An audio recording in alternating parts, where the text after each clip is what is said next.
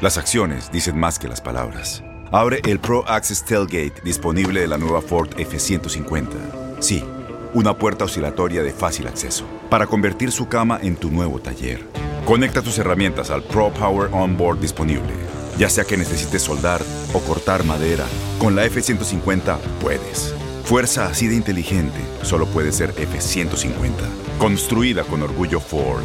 Pro Access Tailgate disponible en la primavera de 2024.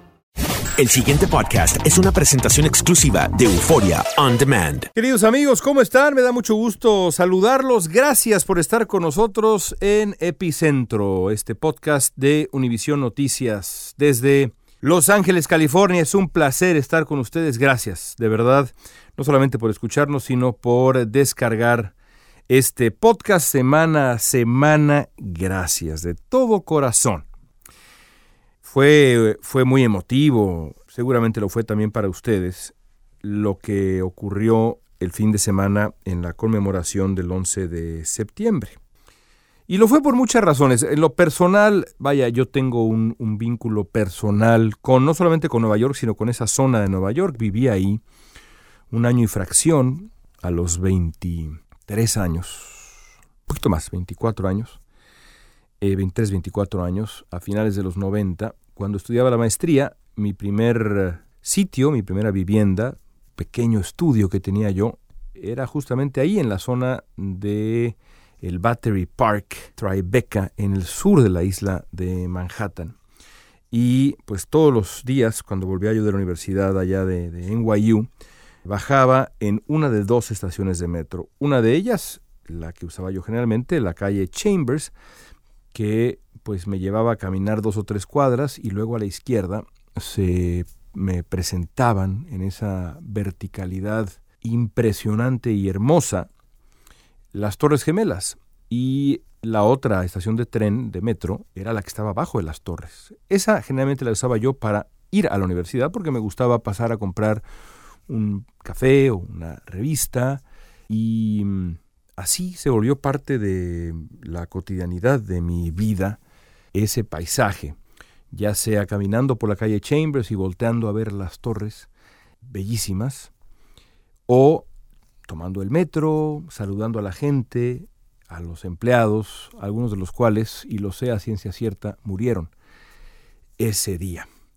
Así que ese vínculo personal pues hace que para mí el 11 de septiembre tenga pues un matiz un poco distinto.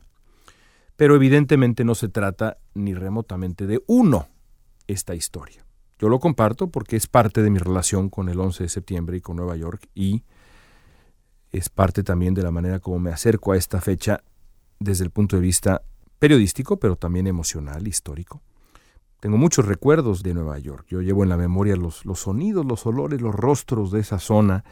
También recuerdo, por ejemplo, pues la alegría de los niños de la escuela pública 234 que estaba de verdad, pero a una cuadra y media, quizá un poquito más, pero no mucho más de las torres, y ver a los niños correr en 1999, 2000, sin tener la menor idea de lo que iba a venir. También ahí cerca hay una gran preparatoria, en donde por cierto han salido hasta varios premios Nobel, una preparatoria muy, muy buena, la preparatoria Stuyvesant. Y bueno, todos esos jóvenes que cruzaban un puente que está ahí, pues de nuevo nada, casi, casi tiro de piedra, poquito más, pero digamos casi tiro de piedra de las torres y nadie sospechaba, sospechábamos lo que vendría después.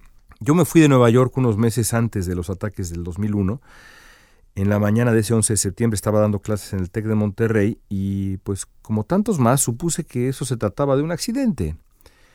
Todo cambió con el eh, avance en eh, cámara lenta de aquel terrible avión que terminaría incrustándose en diagonal contra la torre contra la torre sur. Yo recuerdo bien que Antonio Navalón, gran intelectual, periodista, hombre de pensamiento, español mexicano, más mexicano que español ya desde hace varios años, me dijo alguna vez, es el momento en que todo el mundo tuvo miedo al mismo tiempo.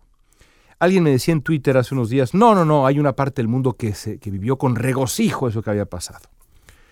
Y bueno, a pesar de que me cuesta trabajo digerir algo así, Yo no sé si ese regocijo, que se habrá registrado seguramente, por ejemplo, en los campamentos de entrenamiento de Al Qaeda y en otras partes del mundo que han vivido con resentimiento el actuar que, por supuesto, lejos ha estado de ser perfecto, muy lejos de Estados Unidos, ni siquiera en esas partes del mundo donde se vivió esto con regocijo, me imagino que no había temor, porque era claro que lo que estaba ocurriendo era a tal grado definitivo y horrendo que todos tuvimos miedo.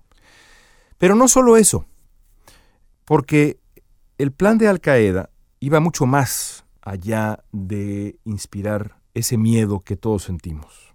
Era mucho más que el objetivo del terror inmediato. En realidad, el 11 de septiembre trastornó la sociedad estadounidense. Y en ese sentido, Osama Bin Laden y su gente pues lograrían su cometido. Osama Bin Laden se escondió durante una década antes de morir, pero logró lo que quería. El 11 de septiembre fue mucho más que un ataque, fue una provocación con una meta clara, perturbar y sangrar a Estados Unidos, arrinconar a Estados Unidos en la paranoia y la xenofobia, obligarlo a convertirse en la peor versión de sí mismo. Esto no es una suposición. La filosofía explícita detrás de Al Qaeda, que está inspirada en las ideas de radicales como el uh, intelectual escritor egipcio Said Qutb, siempre fue la confrontación abierta, no solo con la política estadounidense, sino con la idea misma de Occidente. Bin Laden esperaba que la reacción de Estados Unidos al 9-11 empantanara al país en guerras muy onerosas, costosas, en todos sentidos, que lo debilitarían paulatinamente. Y así lo confirman de nuevo sus propios documentos, descubiertos una década después de los ataques. Así es que el horror del 11 de septiembre tenía la intención, y aquí estoy citando documentos de Al Qaeda, la intención de romper el miedo a este Dios falso y destruir el mito de la invencibilidad estadounidense.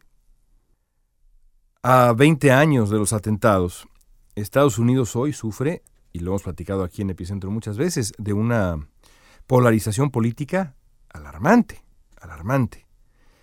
Michelle Goldberg, que es una de las grandes columnistas del New York Times, eh, escribía la semana pasada y decía esto, hace 20 años éramos crédulos y torpes, ahora estamos amargados, desconfiados, nos faltan ideales discernibles. Fuertes palabras, pero es cierto, ¿eh?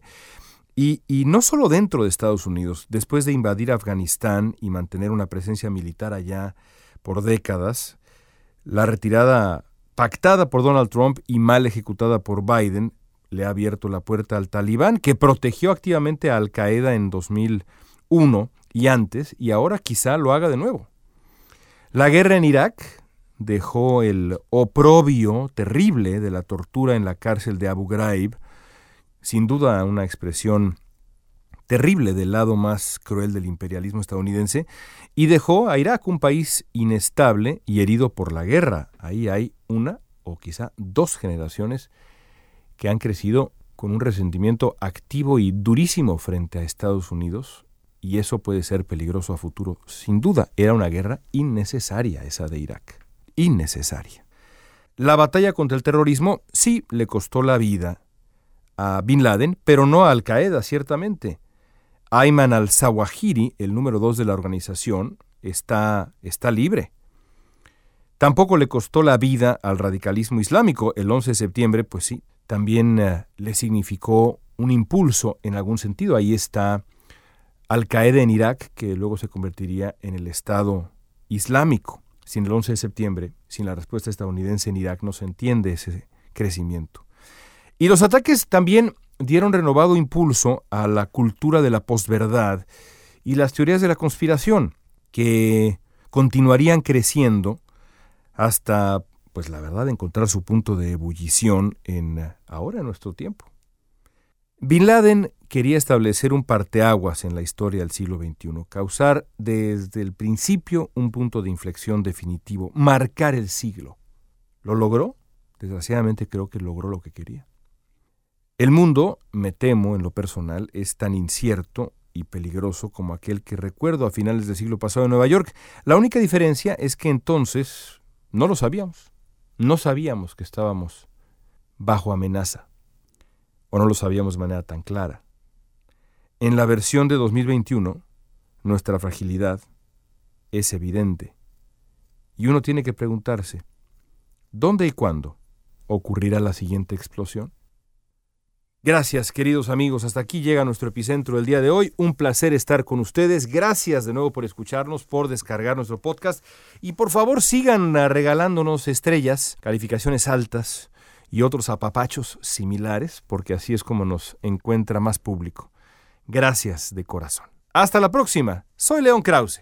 El pasado podcast fue una presentación exclusiva de Euphoria On Demand. Para escuchar otros episodios de este y otros podcasts, visítanos en euphoriaondemand.com.